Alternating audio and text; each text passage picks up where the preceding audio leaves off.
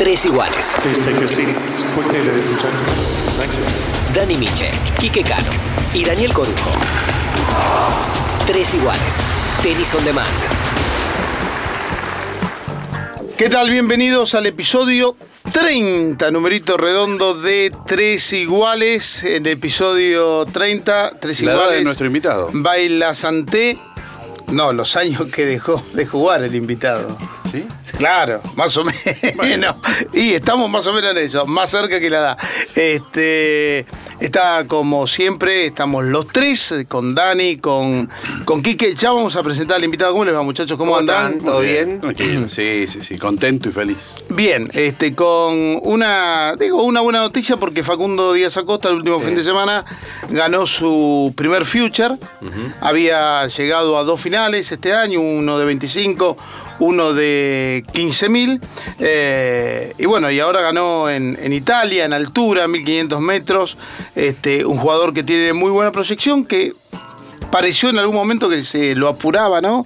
Para que juegue Challenger. Se lesionó bastante. Se lesionó bastante, sí. Se, se guinchó el tobillo un par de veces, jugando en Córdoba, jugando en Pinamar.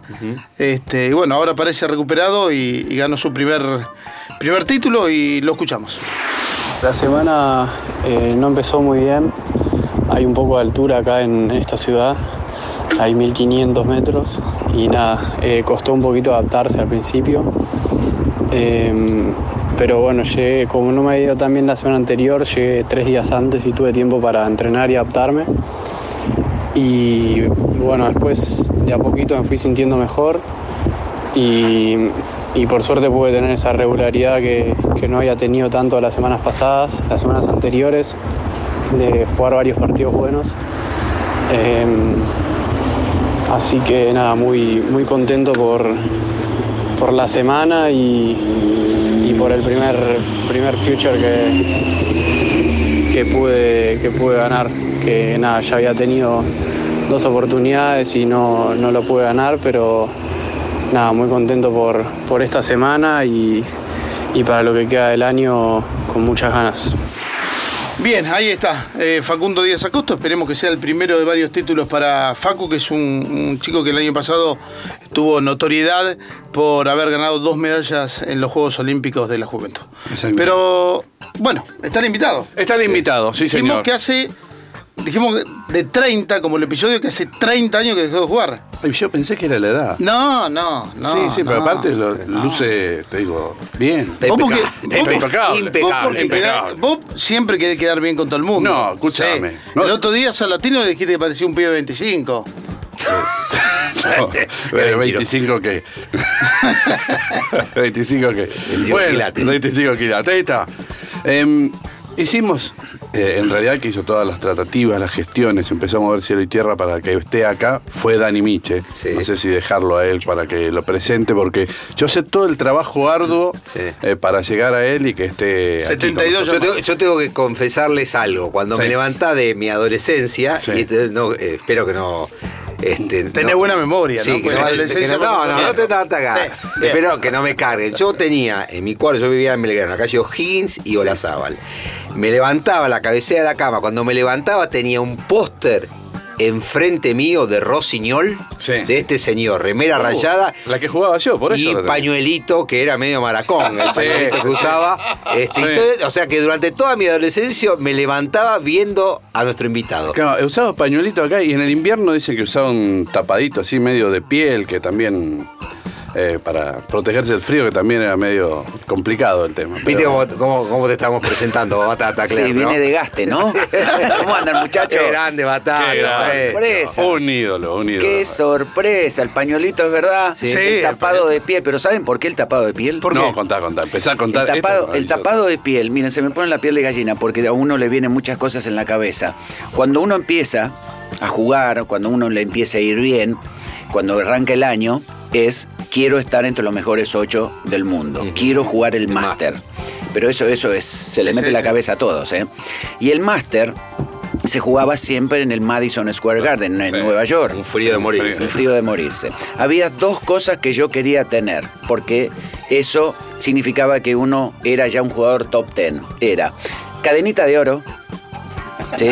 Pero de clase, linda, ¿no? Eh, no de, de morocho. Sí. Eh, todo la tenían. Entonces, imagínate, cuando uno es chico y los ves pasar a los top 10, Claro.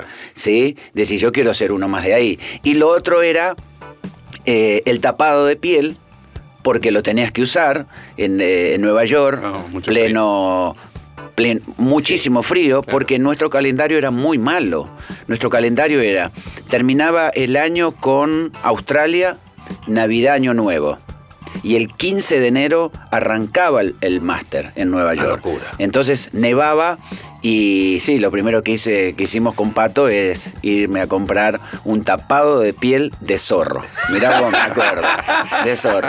Ahora suena de, ma- de marica, No, pero... no, no, Imagínate, nadie porque te dijo mata. eso, eh, no. Los, los No, te defensores de los protectores no, animales te no, matan, Total. Pero cómo va cambiando todo, ¿no? Sí. Sí. Este, pero es, eso era lo que uno tenía en la cabeza. Yo quiero ser un top ten. Y el top ten se vestía de esta manera. O sea, se colocaba esto, se ponía lo otro. Eh, y lo del pañuelito, el pato. Rodríguez, que entrenaba con Roy Emerson y con todos los australianos, el que lo usaba era eh, Ken Roswell. Ken Roswell. Y entonces Pato, cuando empezamos a ir a los torneos que eran los Master 1000 en aquella época, Boston, Washington, North Cornwall, Indianapolis, el Indianapolis era el US Clay Court, Claro. pleno verano, 50 grados de calor, 100% de humedad. Y, un día me dice, bueno, cuando empieces te vas a poner un pañuelito acá y te vas a tirar agua, o sea, ya tenía preparada una jarra con agua y, y hielo, y bueno, eso era. Te mantenía fresco. Me mantenía fresco la carótida, ¿no? Sí, sí. Entonces era, viste, son pequeñas cositas que, y bueno, y marcó, marcó, marcó algo, marcó historia, no sé si historia, pero bueno, marcó, sobre todo cuando uno gana. Porque si hubiese perdido con el pañuelito, el pañuelito no De, sería de nada. hecho, ¿no? de hecho, Miche, que se levantaba todas las mañanas y veía tu póster, usó el pañuelito 15 años. Claro. Apa. Pero no, no, no. No tuvo el mismo resultado.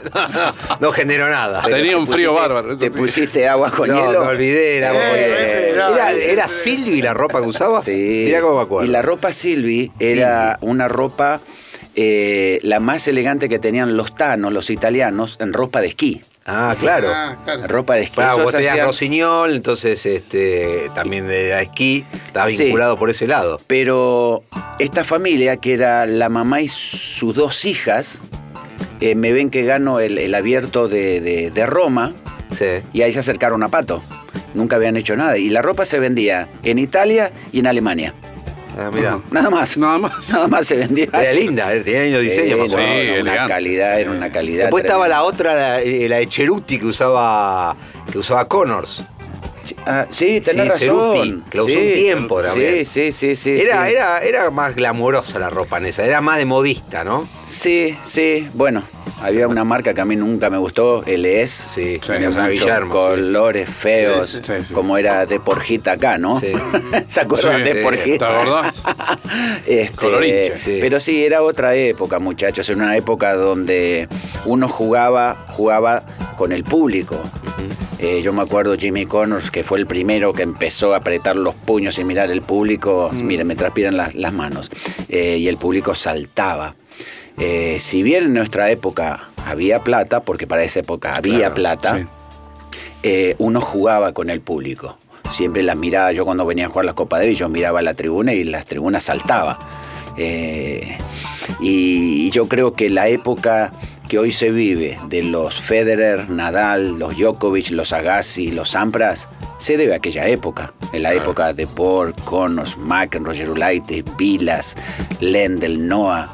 Una, una, una generación eh, eh, de, de tipos verdaderamente top ten. Sí, eran rockstars además. Claro. Eh, había mucho glamour. Sí, eso. El 80% eran mujeres. Y ahora le voy a contar una anécdota, porque empiezan a venir las cosas en Sí, la cabeza. claro. Estábamos en Monte Carlo, ustedes que conocen Monte Carlo.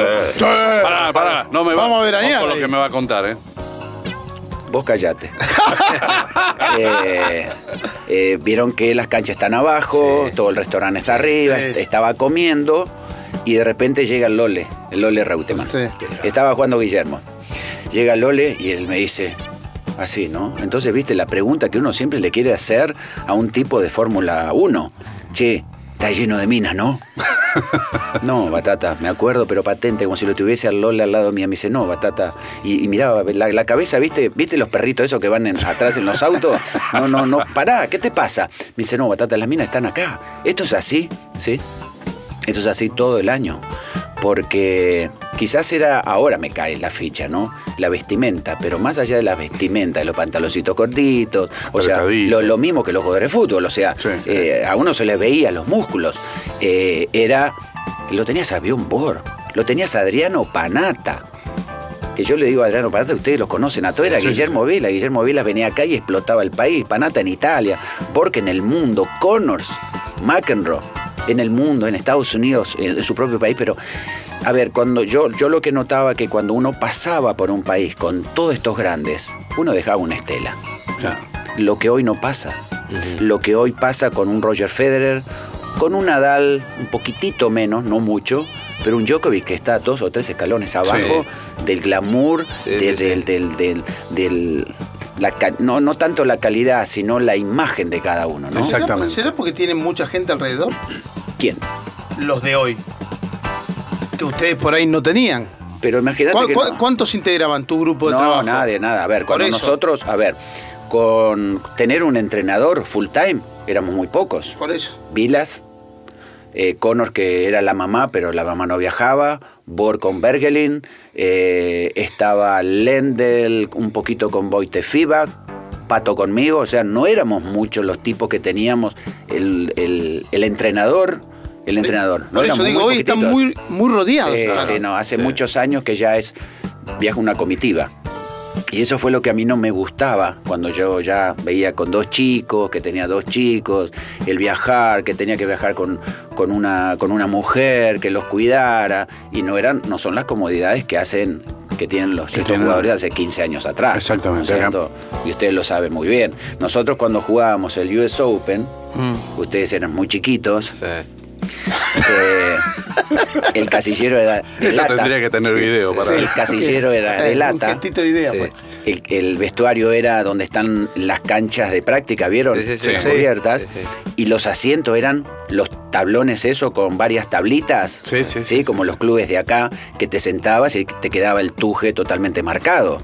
O sea, no teníamos lugar para quedarnos. No, no había un lugar confortable antes de los partidos.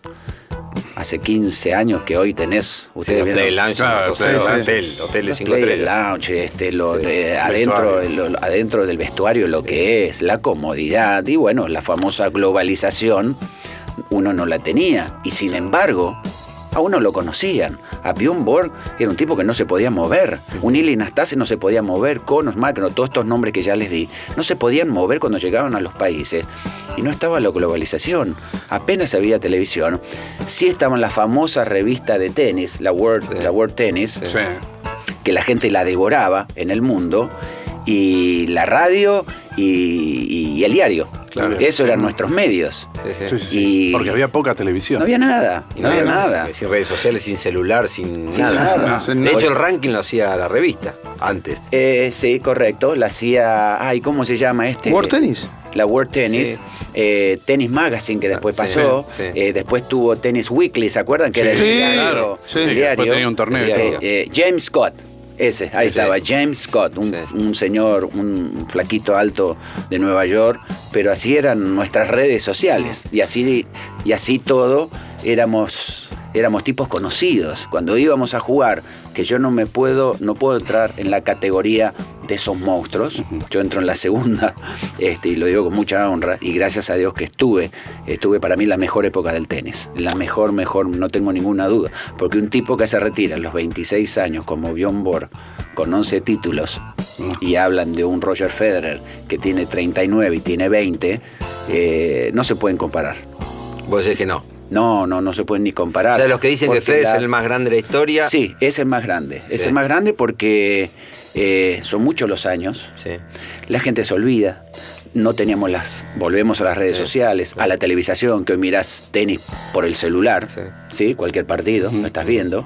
Y sin embargo, Bjorn Borg era famoso en el mundo. Sí. Yo lo veía a Bjorn Borg salir con custodias, 15, 20 tipos, porque la gente se le tiraba encima. Hoy está todo tan globalizado, está todo tan armado, tan perfecto, que en aquella época era arreglátela vos solo, flaco. Uno, yo me iba del país en los 10, 11 años, ustedes saben que era mejor que yo, en mis años de profesional, y venía una semana al año. Este, hoy los chicos juegan dos o tres torneos y me vuelvo a casa. Sí. Y no teníamos celular. Me acuerdo que cuando me fui por primera vez a Europa a los 16 años, tenía que escribir cartas. Y yo como nunca me gustó escribir, tenía que meter las monedas de 5 francos en el teléfono, que tampoco tenía un mango, para hablar por teléfono con mis viejos, que tampoco hablaba. Pero bueno, fue lo que uno eligió, y me tocó esa época, eh, que estoy, gracias a Dios, eh, maravillado. Gracias a esa época hoy puedo estar sentado con ustedes. Quedé, gracias a Dios, también en la historia, En la historia. del tenis No, internacional, porque estuve con estos monstruos. Y uno necesita estos monstruos. Estaban esos monstruos y vos fuiste escribiendo tu propia, historia. Pero vos estabas hablando recién y nombraste un tipo como Willy Nastase. Willy Nastase fue un jugador fantástico, pero también fue medio complicado eh, en su momento. Nombraste a otro, Jimmy Connors. Crack del tenis, eh, tiene récords y tiene todo. eh, y también fue un tipo complicado. Y en esa época también aparecía John McEnroe, otro tipo complicado, y que fueron grandes cracks. Eh, los tres tuvieron algo en común que terminaron eh, escribiendo lo que fue el libro de conducta, ¿no es cierto? Lo que fue el código de conducta dentro del tenis. Y te lo quiero enganchar con algo que nosotros estábamos hablando. Claro, en la semana en nuestras redes sociales, en arroba em, tres iguales ok, hicimos una pregunta para charlarla con vos porque se viene el US Open. ¿Cuál de estos jugadores puede molestar más a Federer, Djokovic y Nadal en el próximo US Open? Nosotros pusimos cuatro, la gente podía comentar. Eh, Kirgios el 36%, Tim el 31%, Tsitsipas el 27%, Zverev el 6%. Y después, bueno, empezaron a comentar este fin de semana de Medvedev porque viene de ganar el, el torneo de, de Cincinnati, Cincinnati. Washington, Canadá y Claro. Cincinnati. Claro, y ahí en esa encuesta el primero que aparece y aparece arriba de todos es Nick Kirgios. Y Nick Kirgios está muy relacionado con lo que yo te venía hablando del código de conducta. Sí, ¿no? pero es diferente. Este, este es grosero, eh, maleducado. McEnroe era un poco, a ver, era un poco, un poquito el estilo. ¿Sí? Era un tipo muy bravo a jugar. Imagínense que la final de Copa y yo lo, lo empujé. Eh, eh, Henry Lecon estuvo a un centímetro de partirle la raqueta en la cabeza en el Australian Open. Era insoportable, pero había que pararlo. Pero tiene, todo tiene un porqué, pero este chico es maleducado y le está haciendo un mal tremendo al tenis, muy bueno para la prensa, muy malo para el televidente y sobre todo para los chicos, porque los chicos copian, pero no lo podemos comparar a un John McEnroe, porque un John McEnroe, por ejemplo, te podía llegar a decir groserías, pero te, te lo- te ganaba. Entonces era como que, bueno, lo borraba, lo borraba quizás con el codo. Sí, sí, pero sí. era maleducado, sí, era maleducado. Un Connors había que, que te metía mucho respeto.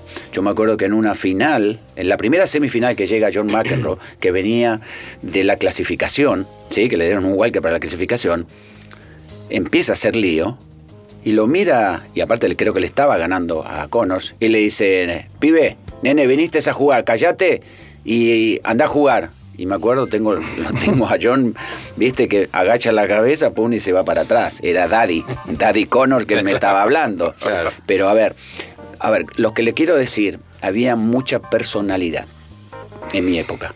Mucha personalidad. Más allá del carisma de estos grandes, mucha personalidad. Lendl, cuando jugaba con McEnroe y la pelota quedaba flotando en el medio, con McEnroe en la red se la tiraba a la cabeza. Pero literalmente a la cabeza. Y si era buena, mejor.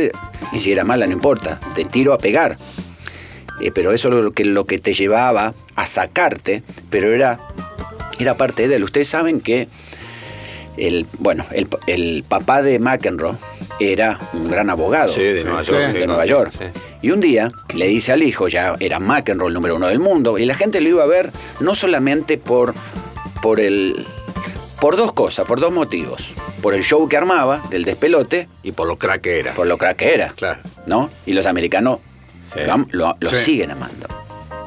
Entonces el papá lo llama y le dice, ya venía de nuevo, vieron que el circuito, como saben ustedes, empieza en, en Europa, Asia, pum, pum, vuelve a Estados Unidos. Volvió a Estados Unidos a fin de año, le dice, mira, como vos llevas mi apellido y yo soy un abogado muy conocido en Nueva York, te pido que por favor te empieces a comportar bien. Ok. Y la gente iba a ver el show. Más, más que el talento muchas veces. Cuatro primeras vueltas.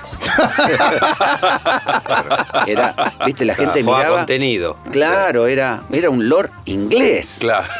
No se lo quería ni la gente. Y el quinto dijo, chao, papi. Chao, ¿sabes qué? Tengo que ganar. Sí, tengo que ganar, este, este no soy yo. Es lo mismo que Nastase. Nastase, que yo, mi- ustedes saben que era mi compañero doble, Sí. jugábamos en París y me acuerdo en un día, en unos cuartos de final, el tipo serio. Y le digo, un tipo que había ya ganado todo, número uno del mundo, jugamos dobles. Y le digo, Ili, dale, ¿qué haces serio? Sono nervoso, estoy nervioso. Y esas son palabras que no me las puedo olvidar. Ili Nastase diciéndome, estoy nervioso. Le digo, dejate de joder, dale, empezá a hacer lío. Se soltó y chao. Pero Batata, no hay un poco de eh, hipocresía porque eh, me da la sensación, volviendo al tema Kirgios, que le dan un poco de crédito, el ATP le da crédito y no le da, o sea, su pensión el otro día, 113 mil dólares. 103 mil dólares. Es plata, podemos no discutir si es plata, mucha, qué sé yo, para ellos eh, por ahí no es tanto, pero eh, por un lado el ATP este, le Lo pone, apaña. claro, le pone, le pone multas económicas como porque Sí. puede decir, bueno, algo hay que hacer, pero la otra multa, la que le duele al tenista, que es la multa deportiva, no se la dan. Y se dice y se escucha entre bambalinas que los directores de los torneos y muchos sponsors dicen, no, para, Y para, jugadores. No, déjamelo a Nick a las 10 de la noche en prime time porque me Sí. juega Djokovic, Ah, hago claro, 3 eso, puntos, Sí, juega Kirchhoff y me hago sí. 7. Bueno, bueno, ¿Y? volvemos, eh, Dani, volvemos a lo mismo, ¿no? Lo que es la guita. claro. ¿no? Lo Sí. que es la guita. Y lo estamos viendo con la Copa Davis que llaman Copa Davis, ya no más Copa Davis. Pasó con los, pasó con los Master 1000, ¿sí? Sí. Que agarraron los nueve organizadores más grandes del circuito le dijeron al ATP, tomá mil palos, Claro. pero vos me garantizás los mejores 20 del mundo. Claro. Y estaban perjudicando a los torneos 500, 250 y bueno, empezaron a acomodar. Lamentablemente la vida es así. Eh, yo creo que en cualquier momento le van a tener que dar una sanción en serio. Claro. Pero en serio, no de guita. No, deportiva. Porque- sí, deportiva. Porque guita para estos pibes, como vos decís, es plata, es muchísima plata, 100 lucas, Sí. 100 mil dólares. Pero para estos pibes no es nada. Claro. Y otra de las cosas desagradables de él es que yo juego eh, para ganar plata. Sí. En lo- los comentarios, eh, Lalo me dice, ¿qué le dirías vos? ¿Qué le aconsejarías a Kirgios? Y tener un buen psiquiatra. Porque ni siquiera un psicólogo, un acompañante, no, necesita un psiquiatra el pibe este. Porque para mí él ni sabe lo que hace. Eh, lo que le hizo a, a, A Babrinka. a Babrinka. Sí. Bueno, lo, lo que ustedes ya saben, lo que hizo ahora último. La gente se mata de risa, pero es desagradable. Pasa que el personaje se empieza a comer a la Claro. persona, ese es el Sí, tema. Entonces no hay vuelta atrás, como decías vos. La gente cuando en, la última, eh, en la última tramo de la carrera de Gaudio iba a verlo para escuchar a Gaudio decir que el mal... la- Pero no, no, no quiero gritar, que quiero tratar de salir de esto. No, queremos, queremos eh, como ir a ver el torero, ¿viste? Queremos Claro. que, la, que la sangre Sí, llegue, que sí, el toro sí. se coma al, al torero. Sí. es A ver, lo mismo. eh, ¿a quién le tiene miedo Roger? Y no está el tipo, no está. Sí. Que es eh, Juan Martín. Juan Martín. Él dijo hace muy poquito, le preguntaron, bueno, si tenés que volver a jugar una final, ¿dónde y con quién? Dijo el US Open contra Juan Martín del Potro. ¿Por qué? Porque es el, el único tipo para mí que no lo deja jugar. Que le juega a la misma velocidad o mayor velocidad con la derecha. Sí. Y Roger Federer no puede pegarle a los tiros de Juan Martín porque lo tira para atrás. Con el resto juega tranquilo. Y con un Kyrgios puede pasar muchas cosas. O lo puede eh, cagar a palos, como le pasó, o le puede ganar. A ver, yo no creo que tenga demasiados problemas, pero yo creo que es uno de los pocos tipos que le puede llegar a tener más respeto. Más que hoy Tsitsipas, que ya le empezaron a encontrar la vuelta. Porque cuando uno llega, todo el mundo te mira. ¿Y este? ¿Y este quién es? ¿Quién es? ¿Quién es? Le pasó a Coria. Sí. Coria el primer año los arrasaba a todos. En el segundo año, por eso que la, la famosa frase de es más difícil mantenerse Que llegar. que Sí, que llegar. llegar. ¿Por qué? Porque ya los jugadores dicen, pará, pará, si este le ganó, ¿qué le hizo? Y el otro, y el otro, y el otro. Lo que le pasó a Coria, que era un tipo que volaba en el aire, cuando lo atacaba te tiraba esa chiquitita cruzada y ya te complicaba, te ganaba ya el punto. Pero ¿qué pasa? Ya empezaban a ir a atacarlo y ya lo estaban esperando con el revés. Ahí se le empieza a complicar, o sea, complicar, en el buen Sí, sentido de la palabra, sí, ¿no? sí. Y Tsitsipas está pasando eso. Y Tsitsipas tiene una derecha que es de 10, pero un revés que es de 5. Pero todo tiene una explicación. No tiene apoyo. Tiene, no tiene apoyo con la pierna de atrás. Siempre la está levantando y le pega un muñecazo. Es buenísimo. Ojo, es buenísimo. Pero no tiene la potencia que tiene la derecha. Y de Kirgios, tenista, ¿qué te gusta? Eh, a ver, saquemos la cabeza. No, no, saquemos, saquemos. Todo. De la, pa- la es, parte es- tenística. es un num- sí, sí, Sí, sí, sí, sí, es un número uno, porque tiene todo. ¿Juega feo? Sí, más que no juega horrible. Sí, sí. Pero este pibe tiene todo, todo. Es una lástima, me da pena, me da garra- gan- ganas de agarrarlo y decirle, pero escuchame, tarado. ¿Sí? Pero bueno, no quiere, no quiere. Y, y él, yo con tantas transmisiones, y, y- y fíjense en ustedes, que el tipo eh, te marca cuando saca con los ojos. Levanta así y te dice, cuando saca al, al juice, te marca la T. Y todo el mundo sabe que te va a sacar a la T, pero es tanta la velocidad que lleva Sí. y lo tira tan bien a la T que no llegás. Es tan fuerte como le pega que la raqueta les tiembla, menos a Roger Federer por la manera de impactar. Claro, impacta muy adelante. Impacta, Impacta, muy adelante y los saques fuertes, bueno, tenés que pegar. Los Claro. saques fuertes, vos tenés que usar la velocidad del rival. Claro. Claro. Quiero, estamos en tres iguales, estamos con José Luis Clerc, con Batata Clerc, y estamos hablando de Kirgios y de actualidad, pero queremos hablar un poco de vos, Batata. ¿Cómo, cómo se hacía en tu época, cuando eras chico? Tu familia no tenía plata, No. este, eras de clase media Baja. para baja, Sí. este, en un deporte que era nuevo, bueno, se hablaba de Vila, por supuesto lo estaba empezando a popularizar en Argentina, pero nosotros estamos, Argentina, en el, el tuje del mundo, como decimos, era todo caro, no había plata. ¿Cómo hiciste para ser tenista? Eh, gracias Enrique Morea, que soy un agradecido. Siempre se lo dije personalmente, siempre lo digo hoy. Yo no me, no me olvido de dónde vengo. Mi viejo laburaba en el Club Lavirón, era el capataz intendente, mi vieja hacía corte y confesión, y era una época que el tenis era de una clase social muy alta. Claro. A, mí, a mí me llegaban a decir en la calle los chicos, maricón, jugás al tenis. Claro. En el Club San Fernando me decían, maricones juegan al tenis. Y también una familia, la familia Gattiker, a mí me ha ayudado muchísimo. Entonces, no solamente es plata.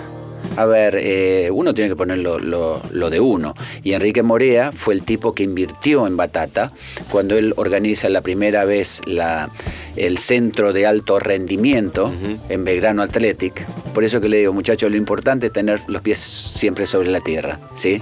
Saber de dónde uno viene. Cuando sabes eso y podés contar las cosas, las cosas. Y me acuerdo que lo, llaman al Pato Rodríguez porque él era, iba a ser el capitán para llevarse chicos a Europa. La mujer, Michelle Bull, eh, tenista también, casada con Pato, llevaba a las chicas, ahí la llevó a Casabianca y, y otras chicas. Y me acuerdo que le habían dicho, el Pisa Echagüe le dijo, cuando vengas al país, vení a ver a, a Batata. Bueno, llegó y me vino a ver. Yo Pato Rodríguez sabía. chileno. Pato Rodríguez chileno. Eh, me vino a ver y me acuerdo yo a las 5 de la tarde después de entrenar con Belfonte comiendo mi sándwich de, de salami y queso con el Colo Gattiker. Estoy en el bar, ya me estoy viendo en el bar de madera hermoso que tiene el verano Athletic y se me acerca el pato. Pero, y me dice, Batata, quiero manejar tu carrera. Y yo me acuerdo, le digo, señor, discúlpeme, yo no tengo una moneda. Yo ahora me tomo un colectivo, eh, tomo el tren, camino 15 cuadras. Así se lo dije. ¿eh? Eh, quiero conocer a tus padres. Y bueno, conoció a mis padres. En una época diferente, ¿no? Sí, Donde sí, sí. unos padres podían dejar a sus hijos así con cualquiera. Y donde la palabra tenía valor. Nunca tuve contrato con Pato. Claro. Nunca jamás. Jamás, jamás, jamás. Él era el que cobraba y sabía que era eh, un tanto para acá y el tanto para allá. Eh, y así fue. Soy un agradecido, Enrique Morea. Y bueno, y después Pato, que laburaba, eh, Pato trabajaba en la ATP. Entonces me acuerdo que el primer viaje fue a Colombia. Nos vamos a Colombia. Yo tenía 16, 17 años, no sé si tenía 17 años. Y me dice, vení, vení a Colombia, ¿Se? Bueno, aquella época había un circuito eh, sudamericano. Y en Colombia el pato, que yo no entraba ni en la clasificación, me decía, tráete varias remeras, varios. Llévate el, todo lleno, ¿sí? El, el- el- el- el bolso lleno de ropa. Y yo era el peloteador de todos. Un sabio, creo que tenía 16 años. Un sabio porque me hacía jugar con Jaime Filio. Me hacía jugar con todo lo que tenía que entrar a jugar el partido. Yo los entraba en calor, pero el pato vivo sabí- él, él sabía que yo podía jugar tranquilamente con esto. claro. Y entonces, bueno, los entrenaba, Jaime Filiola, a este, al otro, al uno, al dos, de ese torneo, y yo veía que no me molestaba Claro. nada, nada, al contrario, como que yo, y me decía ahí, ¿cómo, cómo la sentiste la pelota? Nada, Pato, puedo jugar tranquilo. Fue una experiencia inolvidable, es inolvidable eso. Eh, y bueno, y como Pato te seguía laburando en la ATP, eh, en Florencia, él le dice a ¿cómo se llama el, el periodista que hoy es periodista? Eh, Ubaldo Escalante. Ubaldo. Gata, así que te dice siempre que te dio el wild card. Bueno, eh, que es verdad. Pato estaba ahí este, como tipo del ATP para hacer el cuadro y le dice a Ubaldo, ¿le das el, un wildcard en la Ba- a Batata? Sí, sí, bueno, yo era el 2 del mundo en juveniles. Claro. Sí. Sí, sí, obvio, dale, que juegue, porque en aquella época era, había pre-qualis. Claro. Y eran cuadros enormes. Y bueno, paso, gano, paso a la quali, paso al torneo, primera vuelta, segunda vuelta, y los tanos, ma- yo escuchaba, ma chi è questo ragazzo? y, y Batata iba bajando mu- muñecos. Y, y- y una historia linda que hacía varios años, de repente me toca con John Alexander. Sí, que yo- australiano. el australiano que yo lo veía Sí, que vino a jugar a la Devi y nos ganó acá en el Claro. 77. y que Batata que estaba con la bandera. Con la Claro, bandera. ahí, Tenía colgado, 14 años. colgado del- El H. Sí, tenía 14 años con, con los amigotes y yo lo veía al tipo. Vos eres el jefe de la, de la, de la barra brava. de la barra brava. Y, y yo gritando Argentina, Argentina, y un sueño, para mí es una palabra importante, el soñar de estar ahí algún día, ¿no? Claro. Y estaba este tipo, jugaba singles, jugaba dobles con Phil Dent, que eran top Sí, 10, el sí. tipo 8 del mundo, y de repente me lo encuentro enfrente, y yo así, viste, de San Fernando a jugar con este. Y, y ahí aprendí algo. Yo jugaba con dos pelotas en la mano, sacaba y la tiraba para atrás. y este levantaba la mano. Y yo no entendía nada. Y dale de nuevo. Claro. Te sacaba, pum, la tiraba, pum, paraba. A la tercera vez el juez me dice, vení José Luis. ¿Qué pasa que se paran? ¿Qué se mueve algo? No, que no podés tirar la pelota para atrás.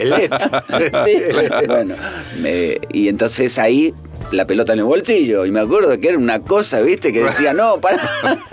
Eh, son cosas lindas que me han pasado. Y bueno, le gané a John Alexander, jugué con el pobre Patrice eh, Domínguez, que era el uno de Francia, también era guau. No era un top 10, pero era el uno de Francia. Y me ganó el torneo. Ma chi è questo ragazzo? y ahí empieza mi historia. Ragazzo, eh, Dani hablaba del póster que él tenía eh, en su habitación y vos hablabas de los sueños y yo conozco la anécdota, pero hay mucha gente que no.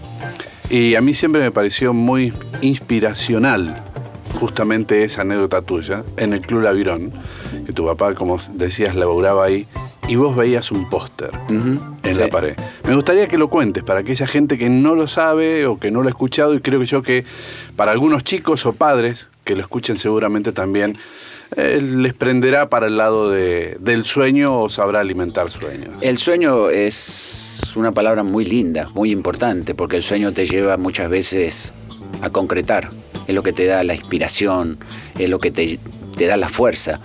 Me acuerdo que estaba solo a los ocho años parado, un club francés, el Club Lavirón, y venían, venían mucho la, la gente de, de Air France, ¿sí? los pilotos. Y bueno, había un póster, un póster que decía Roland Garros. Eh, en aquella época ¿dónde es esto? O París, una cosa así, ¿y dónde queda? Sí, eh, a la, izquierda, a la derecha, acá. Pero yo veía gente y un tipo con los brazos en alto. Y bueno, yo quiero ir ahí, mi sueño es ir, eh, es a- es ir ahí. Y en aquella época, por supuesto que no estaba el llamado telefónico que te lleven las cosas a tu casa. Tenías que salir a hacer los famosos mandados con la bolsita y no teníamos entrenamiento. El entrenamiento nuestro era eh, cuando ya pasé a los 10 años al Club San Fernando, que ahí conocí a la familia Gatica, que estoy sumamente agradecido toda la vida de lo que ha hecho conmigo, porque fui parte de su familia, gracias a, a Charlie Gattiker y al Colorado, que eran las grandes figuras, y yo me colaba, los viernes llegaba a la casa de ellos y me iba el domingo, porque el papá y la mamá tenían auto y lo llevaban, y bueno, yo era su cuarto hijo, ¿no es cierto? Norita estaba ahí. Y bueno, entonces, ¿qué hacía? Los mandados y, y los entrenamientos eran media hora los jueves en el Club San Fernando. No teníamos otra cosa. No había academia de tenis. Y entonces todo lo que hacía era corriendo. Mi sueño era, mi sueño era ir a ese torneo. Que ni sabía dónde miércoles quedaba. Había que ir nadando en todo caso. Yo ni sabía si era en colectivo, este, en la rem- inocencia del pibe. claro. remis no, porque nunca había tomado un remis, porque salía un El, pedazo de 60, el 60 pasaba por ahí por El Libertador, pero no 60. llegaba tan lejos. Exacto. Me faltaba preguntarle, che, ¿llegás acá? Y bueno, el sueño se llega cuando tenía 17 años, que jugó la final de Roland Garros. Eh, que jugábamos en la Philippe Chatrier, que eso, eso, eso es lo que me extraña. Qué lástima que llevan a estos chicos hace años a la cancha 1, donde no los ve nadie. Sí. Era hermoso porque te da una experiencia tremenda. Y yo esa experiencia no me la voy a olvidar nunca contra Heinz Gunther, que él era el uno en ese momento. Llegar a esa cancha, las patitas te temblaban. eh, porque en mitad del estadio ya estaba lleno, porque detrás ven- venían los, los monstruos. venían. Y también pasa algo muy lindo, porque tuve match point y el miedo me hizo poner la raqueta en una pelota que se iba a la merda. Pero bueno, perdí 7-5 en el tercero, ¿no? A mis 17 años. Y bueno, lo voy a saludar a Pato, Pato me espera y veo un señor, pintón, este... Hola, le digo, porque en aquella época el chico le decía, señor, ¿cómo le va? ¿No? Había mucho respeto. Eh, y lo veía con una tonada francesa, pero muy aporteñada. Porteñada se dice, ¿no? Sí, sí, sí, Bien. Y, y le digo, ¿usted es, ¿usted es argentino? No, yo soy eh, francés, viví muchos años en Argentina, tenemos un amigo en común, el pobrecito Milo Naum. Yo, y yo soy el, el Relaciones Públicas de Cartier. Ah, bueno, bueno, mucho gusto, mucho gusto. No le conté el principio. Eh, cuando yo creo perdí una semi, una final yo en, un, en Forest Hills, que pierdo con Ricardo Icaza, que en ese momento era el 1 y yo el 2, un millonario nos lleva a jugar la revancha. Y creo que me había dado 100 dólares en aquella época. y estamos en un programa de, de televisión y nos regalan a cada uno un reloj. Me acuerdo, un Seiko verde, eh, horrible, pero en aquella época era hermoso. Claro. ¿sí? Era hermoso porque tener un reloj allá era, era para gente con plata. Sí, sí, sí. Y me lo puse y no me lo saqué más. Y yo jugué. Desde ese día no me lo saqué y jugué. Y jugué la final y todo eso. Y bueno, de ahí nace el primer contrato de reloj. Mirá vos. Este, de reloj. Con un tenista. Con, con un tenista, con, con Cartier. Claro. Pero lo gracioso de todo esto es que yo tenía que ir a fiestas de gala. Sí. Pero la- yo venía de San Fernando. No hablaba inglés, no hablaba francés. Y la fiesta de galas era siempre en el castillo de él, ¿sí? Eh, que eran amigotes, todos amigotes, pero para mí era wow. Y, sí, y me acuerdo que la primera fiesta de gala de él me pone a la señora al lado. Y yo no hablaba nada, pero me acuerdo que cuando llegamos a, a Francia, a todos los chicos nos dijo Pato, acá hay dos palabras fundamentales. S'il vous plaît y merci beaucoup. Éramos s'il vous plaît y merci beaucoup para todos lados. Entonces, veo muchos cubiertos, ¿sí? Veo muchos vasos que digo, ¿y esto? ¿Por dónde se empieza, no? Hay que Por- empezar mirar al lado. Hay Sí, que mirar. ¿Por dónde hace. se empieza si buple? Sí. Entonces, ¿qué hago? La miro a la señora y Copiaste. s'il vous plaît, le digo, ¿no? S'il vous plaît. Y entonces de reojo miro que empieza de afuera hacia adentro, digo, listo, ya lo tengo. Y ahí, así que bueno, son cosas lindas que uno las puede contar, que uno aprendes, realmente aprendes mucho, muchísimo al viajar. En aquella época, hoy creo que con el famoso celular aprendes todo por el celular, pero que también mm, al- chico, ¿eh? te Te hablo saca calle. Te saca a la calle, que era fundamental, y el chico hoy, es- pero mira, me ha pasado en Estados Unidos, me pasó en México en, las academias, en las academias de allá, en Parque Roca, que hace 13 años que estoy. El chico estudia de memoria. por eso que el chico le tenés que repetir 7 millones de veces lo mismo. Donde a uno máximo tres veces te lo decía tu entrenador.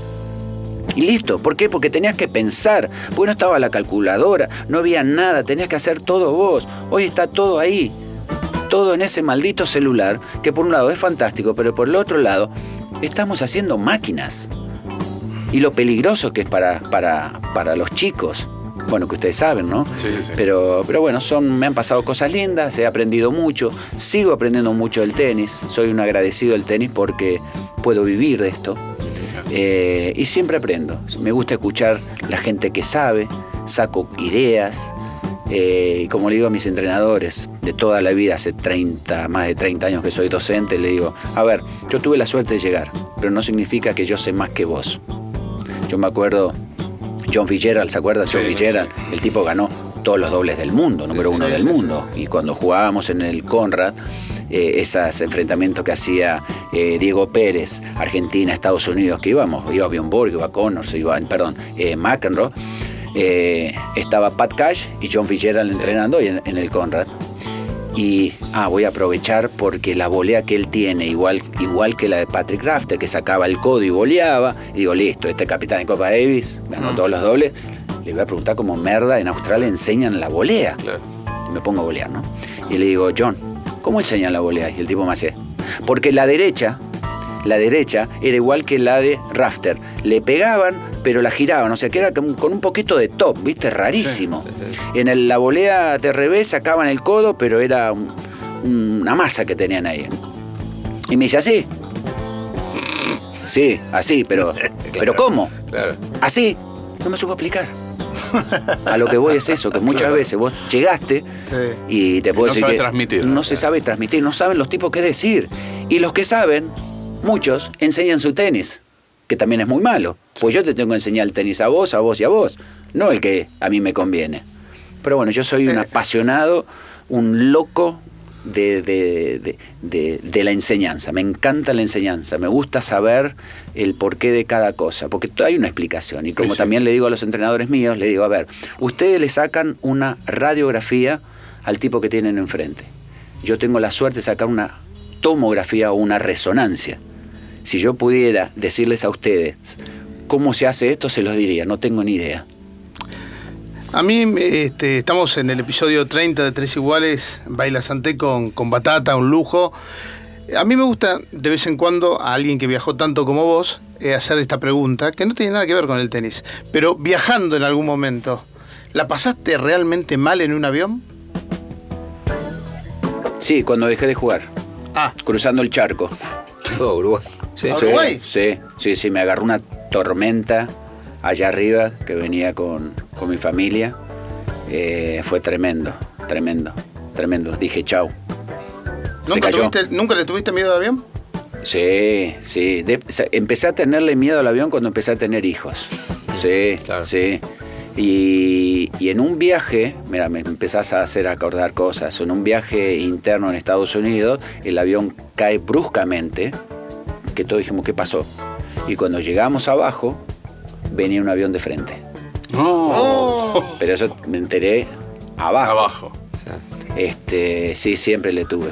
Siempre, siempre. Cuando hay chicos, o sea, uno arma una familia, ya la cabeza te cambia, ¿no? Sos Claro. el responsable. Yo soy el responsable de mi familia. Hoy soy el responsable de mi, mi nueva mujer y de Sofía de 8 años. Si hablamos de Clerk, este, obviamente, y estamos con Batata, tenemos que hablar del capítulo Vilas. Como siempre. Este, como siempre. Vamos a tener 90 años. creo, que nunca, creo que nunca te preguntaron. ¿no? Mirta, No. Mirta dice que el público se renueva. Claro. Ah, Pero no, pero por- hoy, hoy, me imagino, no hoy, pero ya en los últimos tiempos tenés otra perspectiva, porque hemos Sí, hablado mil veces. sí. Pero nos gustaría que nos cuentes este, cómo fue mutando aquella relación, digamos, me imagino, cuando este, le contabas aquí que del póster en la Virón, el póster que significaba Vilas, el póster humano, tenerlo Vilas cuando vos estabas en la H alentando, cuando empezaste a ser tenista profesional y que seguías mirando a Vilas desde ahí arriba y cuando el ídolo pasa a ser un colega y, y- y cambia Y cambia la relación, ¿no? Toda esa Sí, locura. A ver, les cuento, nunca tuve un ídolo. Guillermo no fue un ídolo, pero no, no, a ver, le digo con mucho respeto, ¿eh? Fue un ídolo para todos, totalmente, pero como uno no veía, no lo veía a Guillermo Vilas, era todo, ganó este torneo, ganó el máster, wow, wow, wow. Eh, mi ídolo, cuando lo em- empecé a ver el tenis y, y a, ro- y- y a estar con ellos, era Ilie Nastase. Vilas, un monstruo, un genio, y fue el que nos abrió las puertas. No, éramos muy amigos. Eh, yo creo que la culpa fue más del público y la prensa. ¿Cuándo lo conociste?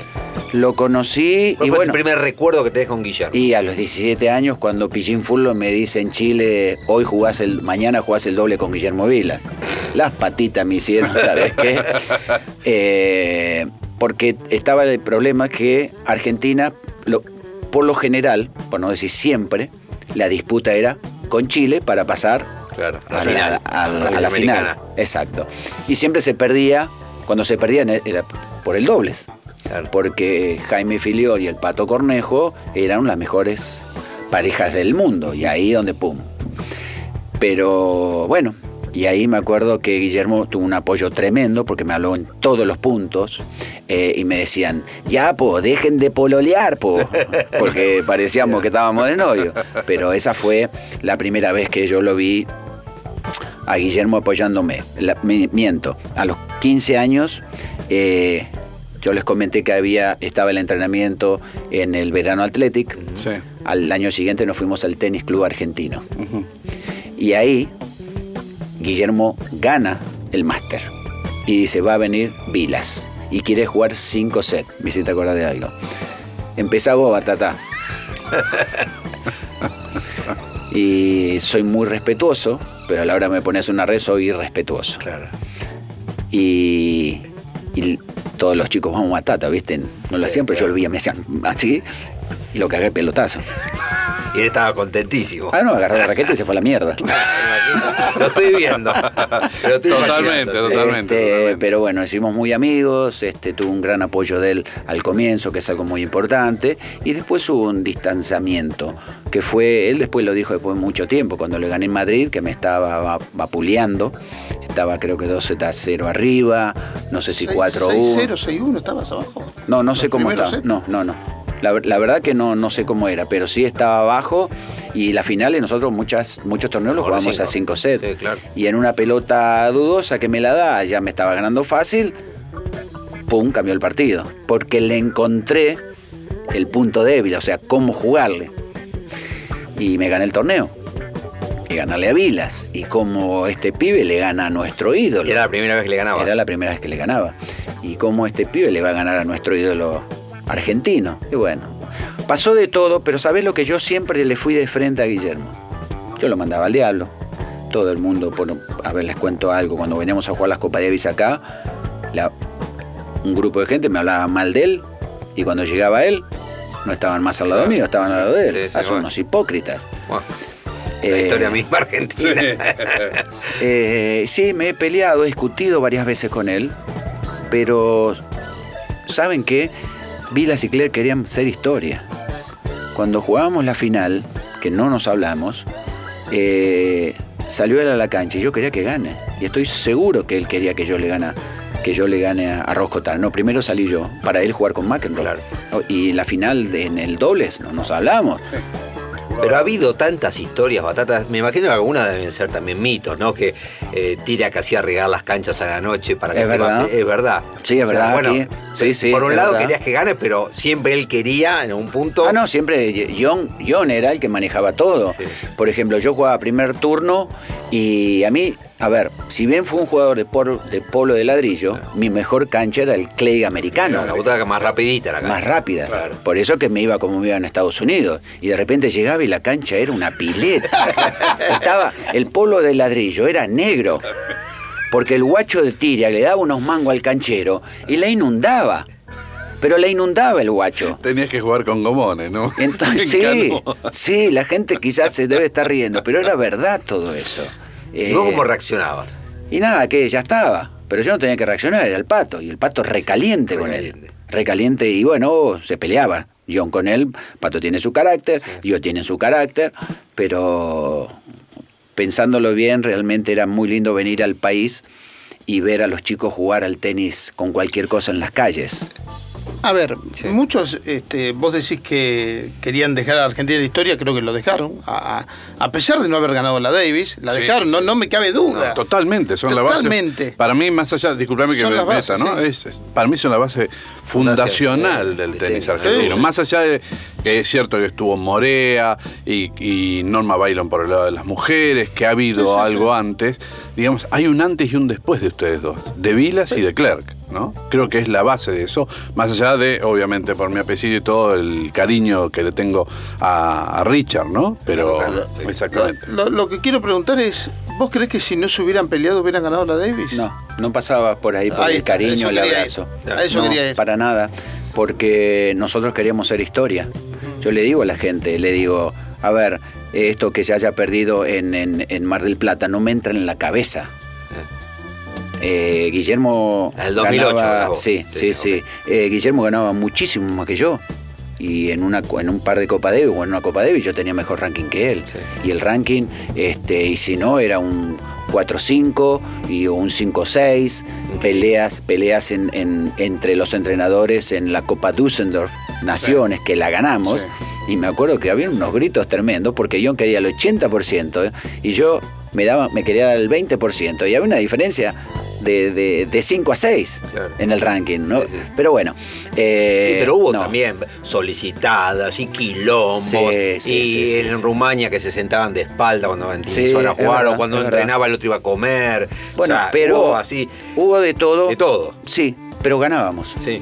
Ganábamos. Yo me acuerdo. Timi- en Timisoara, yo me acuerdo que le dije a Robbie Gratz, que es un gran amigo, le digo, mira, flaco, estoy cansado que siempre él elija el capitán. Sí. Si habíamos quedado en esto, eh, lo que pasa es que Guillermo decía ah, y todo el mundo, sí, sí, sí, sí. Y yo le decía, no, pará, flaco. Como tenía que ser. Pero la culpa uno dice, bueno, Guillermo era jodido. No, no, la gente lo ponía tan arriba que él mismo decía, en un día de sol decía, no, está nublado. Sí, está nublado, pero así, cosas grotescas, ¿eh? Entonces, la gente también lo confundió mucho a Guillermo. Muchísimo. Y que es un avaro. Y yo digo, ¿y por qué te tiene que pagar la comida? Claro. ¿Por qué? Porque es Vilas y gana guita. Págasela vos, flaco. Eh, al contrario, lo tenés sentado en tu mesa. Eh, ¿Por qué no pagas vos? Y bueno, porque lo viví, ¿eh? No es que me lo contaron. Y bueno, él vivía en su mundo, por eso que fue un grande. Y sí, en Timisoara yo le dije a, a, a Robbie, me voy a sentar por allá. ¿eh? No, pero Batata, no hagas eso. No, sí, me voy a sentar por allá. Y me senté por allá. Y cuando venía la pelota en el medio, que nosotros jugábamos dos singles, no éramos Claro, claro. doblistas. La pelota pasaba por el medio y los dos automáticamente, ¡pum!, nos dábamos vuelta.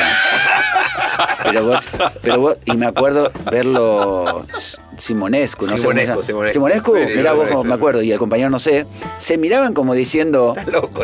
¿qué, qué hacen? ¿No? ¿Qué digan la- Pero si vos mirás el resultado, ganamos. Claro, para. para- Claro. había- Claro. A ver, ninguno de los dos quería perder a ni a la bolita. Ni a la bolita. Y de eso se trata. Pero es verdad que en la final de Cincinnati, este, como los dos americanos eran zurdos, McEnroe y Tanner, y Guillermo era zurdo, no te quería entrenar a vos, tuvieron que buscar dos rookies. No, pero es normal, está bueno Sí. eso. Sí, sí, no, me parece muy Pero bien. él dijo, no, yo a Batata, ¿por qué no tengo que ayudar yo a Batata? Y a mí que me va a ayudar. No, pero que tampoco era el tenis que eh, teníamos enfrente. Sí, no, obvio, bueno. Pero siempre se buscaba. No, no, eso es mentira, eso es mentira. Eh, a ver, sabía que buscar tipos eh, que jugaran lo más parecido a tu rival. Y hoy se hace lo mismo. Sí. Entonces se buscaba ese tipo. Y bueno, no, no, pero eso no, eso no. Pero también había muchas cosas de la prensa, Sí, claro. eh, obviamente, porque si Vilas y Claire se daban besos todo el día no vendíamos nada. Eh, pero pasó de todo. Pero lo lindo de la historia, que soy un tipo agradecido, lo llamó bastante, vive en Monte Carlo, él tuvo una actitud muy linda, Sí. sin estar realmente en contacto, que fue que vino a ayudar al colegio donde va mi hija, que es un colegio especial de hipoacúsicos. Y para mí, cuando en esas dos oportunidades vino, este, chao, borraste todo, flaco. Lo importante es en el momento donde las papas queman, que es el tema de un hijo tuyo, eh, ahí donde yo valoro. Después la competencia, la individualidad, de aquella época, ¿eh? Aquella época, que era muy diferente ahora. Si bien hay mucho más plata, pero nosotros jugábamos por la gloria. Yo quería hacer. eh, yo no jugaba con Vila, yo jugaba contra el 1, 2, 3, 4 del mundo. Yo no jugaba con Borg, que era el número uno, y yo te quiero ganar porque eso es lo que me va a quedar a mí. Claro.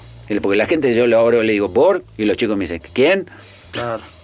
Eh, Connors, Claro, no. no sé quién es, pero ¿le ganaste a algún uno del mundo? Sí, este, este y este.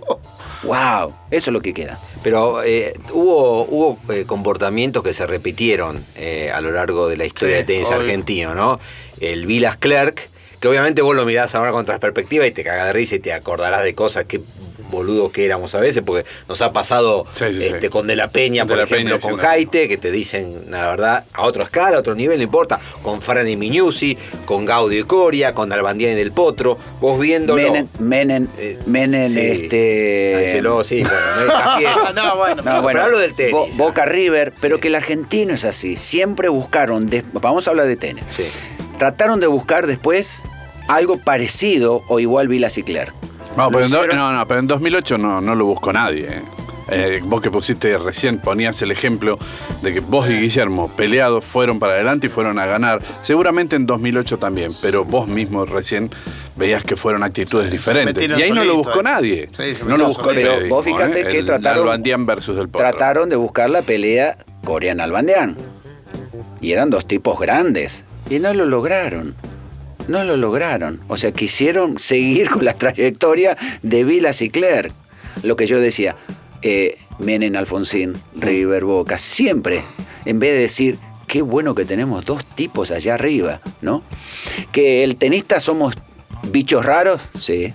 Y sí, porque estar solo en una cancha de tenis, cuando ganás sos el ídolo, cuando perdés y perdés varias veces, eh, ya no entrena, ya no se dedica, y vos te rompes el alma. ¿A cuánto me, me han criticado sin saber, porque yo entrenaba en Chile, y en el campo, y la gente no sabía, pero Vilas entrena siete horas, Batata no entrena. Las pelotas, yo Los entrenaba cinco horas, Sí. que nadie me veía, yo entrenaba entre las gallinas, que es verdad. Pato a las 7 de la mañana me tocaba la puerta, no tenía preparador físico, y yo me iba a correr solo en el campo con neblina eh, 10 kilómetros. Pregunta Dos. de actualidad. ¿Del potro vuelve? Sí. Sí, yo creo que sí. Sí, sí, es un fenómeno. Ese chico es un fenómeno. Ese chico después tiene una mala suerte tremenda. Después que él estuvo tres años, corríjanme, dos años y medio después de la operación Sí, de sí, las sí, sí, muñecas, sí, sí, sí. eh, fue un mejor jugador, más completo. Sí. Eh, a mí se me criticó, se me criticaba porque en un comentario dije que no era un tipo talentoso. El que sabe tenis sabe lo que es talentoso, ¿sí? El drop, el globo, el slice, todas esas cosas. Era un pegador, pero era un pegador que tampoco te jugaba las líneas, entonces siempre quedaba mal parado, no tomaba la red, no tiraba toques y después vino un Juan Martín del Poto totalmente diferente, mucho más completo. Y por eso le va como le va, ¿no? Es un tipo que, que le pega la pelota como nunca he visto en mi vida. Esa derecha que tiene es un martillo. Y les digo algo, me llamó mucho la atención que en el país de Guillermo Vilas, París, Roland Garros, ¿sí? Sí. que es de Guillermo Vilas, lo que yo he visto contra Kachanov, que estábamos juntos, Sí. esa ovación, Sí. dije, mamita, Sí, ¿cómo, ídolo. Sí, sí, cómo sí, es lo ídolo. Bueno, en Nueva Perdió York. con Cachanov y se fue. No, no, no, no, no, no. En bueno, Nueva York ya, ya es. Bueno, bueno, el campeón. Un campeón el- el- es como el presidente de Sí, Estados pero Unidos. pará, Guillermo también ganó. Sí. Sabatini también ganó. Bort. No, no ganó nunca. No, pero, a ver, Bort no ganó nunca, pero, a ver, lo aman a este chico. Sí, sí, pero ¿por qué lo aman? Porque todo hay una explicación, ¿no? Las redes sociales. Claro. Entonces ven que un tipo operado dejó dos años y medio o tres años y la lucha y el gimnasio y te muestran y bueno, empezás a meterte en el corazón de la gente y muy merecido, es un jugadorazo. ¿Cómo juega ese pibe? ¿Lo, Por lo- Dios. lo quieren más afuera que en la Argentina? En Argentina lo quieren. Eh, Lo que pasa es que el argentino es jodido. Sí, sí. claro. No, no, es un tipo muy querido, muy querido. Pero afuera, mamita. Lo que pasa es que yo nunca lo vi jugar acá. Nosotros nunca lo vimos jugar acá. Más allá de una exhibición. Ahora. Bueno, ese es un error, me parece, de parte de él. Sí, no pero a jugar ver, acá. pero para, para, hay que estar, hay que estar en los pantalones de uno. Eh, yo te digo, no voy a dar nombres, pero jugadores top 10 y de los grandes jugaron tres Copa Davis porque no soportaban la presión, sí. ustedes lo saben. Entonces, muy jodido jugar en el país de uno. Eh, yo lo respeto, él dice, no quiero jugar más Copa Davis. Bienvenido que no juegues más. Si ya la ganaste, flaco, gracias. Gracias que jugaste y la ganaste. Ya está. Hablanos de, de Itaparica, cuando dijiste bajamos la persiana. ¿Cómo, ¿Cómo hace un tenista cuando se da cuenta que dice no, esto no va más? El partido, siempre hay un partido que te pega en la cabeza. Y el partido fue contra Yannick Noah, no sé si octavos o cuartos de final en París, que me afanaron el Sí, partido. te afanaron, te Sí, afanaron. me afanaron, dicho por los, Sí, sí, por sí. los franceses. Y ahí empecé, dejo, no dejo, dejo, no dejo, dejo, no dejo, y ya estaba con la cabeza quemada, hablando mucho con Pato. Vos pensás que con lo poco que tengo, bueno, para aquella época era mucho, para hoy no es nada. Hace 35 años puedo vivir. Sí, sí, sí. Bueno, Itaparica, perder con un español en canchas rápidas Sí. tenía que ser muy malo en aquella época. Sí. Y perdí con Avendaño. Avendaño. Sí, un gran tipo. Avendaño. Y bueno, perdí yo. Y, y dije, basta, basta, hasta acá llegué. Ya tenía dos chicos. Y dije, esto ya no es para mí, ya la cabeza no la tengo enfocada. Y bueno, me retiré muy joven, 27 años. Vilande decía, no, José Luis tenía para 5 años más. Sí. Lástima, pero bueno, o sea, arranqué muy joven. Y bueno, viste, cuando. Este es un deporte que tenés que estar muy enfocado, muy enfocado. Eh, por eso no, no, no sé el, el tenista de hoy, pero el tenista de antes tenías que estar enfocado, porque no había tantas cosas. Por ejemplo, la medicina del deportista de hoy, con la nuestra, no Claro. existía. No existía. Marcus algo parecido dijo y fue 10, 12 años después que vos. me agarró también el cambio de la raqueta, Claro. que me perjudicó muchísimo. Era la Kennex José Luis Cler ovalada, que yo le pegaba y era una cosa sin sensación, porque el tenis es una sensación, no es entenderlo. No siento las piernas, no siento la pelota, no siento el revés, no siento, y yo no sentía nada. Y llegué a tener el segundo contrato más grande. Era McEnroe, Batata, Bor, Connors, Vilas, y a los seis meses dije, Pato, yo no puedo jugar con esto, y la pintaba de negro, ya no sabía qué pintarla. Claro, la bueno, Rossignol pintabas de negro, para exacto, que sea la exacto. Entonces, viste, es- esos dos factores hicieron que basta, no quiero más. No ¿Te, quiero más. ¿Te arrepentís de algo, Batata? No, no. Yo puedo decir que dejé el tenis. El tenis no me ha dejado a mí. Sí hay dos cosas que las tengo en la garganta, que es no poder haber ganado Roland Garros y la Copa Davis. Tuve match point, me cubrí contra Iván Lende, el segundo saque, me corro para pegar a la derecha, este guacho le pega con el palo y me hace un ace. Pero bueno, también el factor suerte es muy importante, no me tocó, la Copa Davis jugamos contra Estados Unidos, una superficie que hace mucho que no se juega, Supreme Court, goma, eh, contra el número uno del mundo, era McEnroe, número uno del mundo de dobles, McEnroe Fleming. ¿Que hice todo? Sí, hice todo. Hice todo para estar allá arriba. Lo que pasa que, uy, vos podrías haber sido uno. Sí, pará, pará, pará. Estaba Bor. Si no estaba Bor, estaba McEnroe. Si no estaba McEnroe, estaba Connors. Sí. Eh, estaba Lendl, mamita. Estaba Panata, estaba Vilas, estaba Noah, estaba Cherulaitis. Ahí estabas vos en el medio de todo eso. Y estaba ahí, Batata estaba ahí, asomando la cabeza. Pero estoy tranquilo porque hice todo. Hice todo. Ha sido un gusto tener el episodio número 30 de Tres Iguales a José Luis Clerc. Seguramente, Batata, va a haber 72 llamados más de Miche para hacer la segunda parte. Sí, Quedamos claro. cortos. No, no, No, no pará, pará, hablamos- pará, Quedamos cortos. Pará. Quedamos. ¿Cuántas veces me llamaste? Una.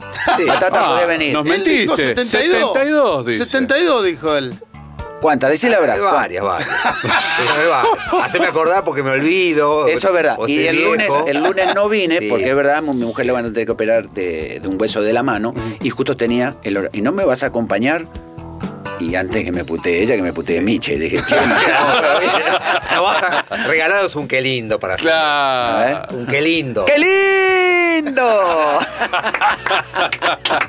Gracias, José Luis. Qué linda nota, chicos. Los felicito. Que tengan mucha No, suerte. tenés que venir de nuevo. Ah, claro. Lo hizo de allá, ¿eh? Listo, sí, Hay sí, me encanta, me parte. encanta. Él quiere hablar de Mónaco. Chau. Tres iguales. Please take your seats quickly, ladies and gentlemen. Thank you. Dani Miche, Quique Cano y Daniel Corujo. Tres iguales. Tenis on demand.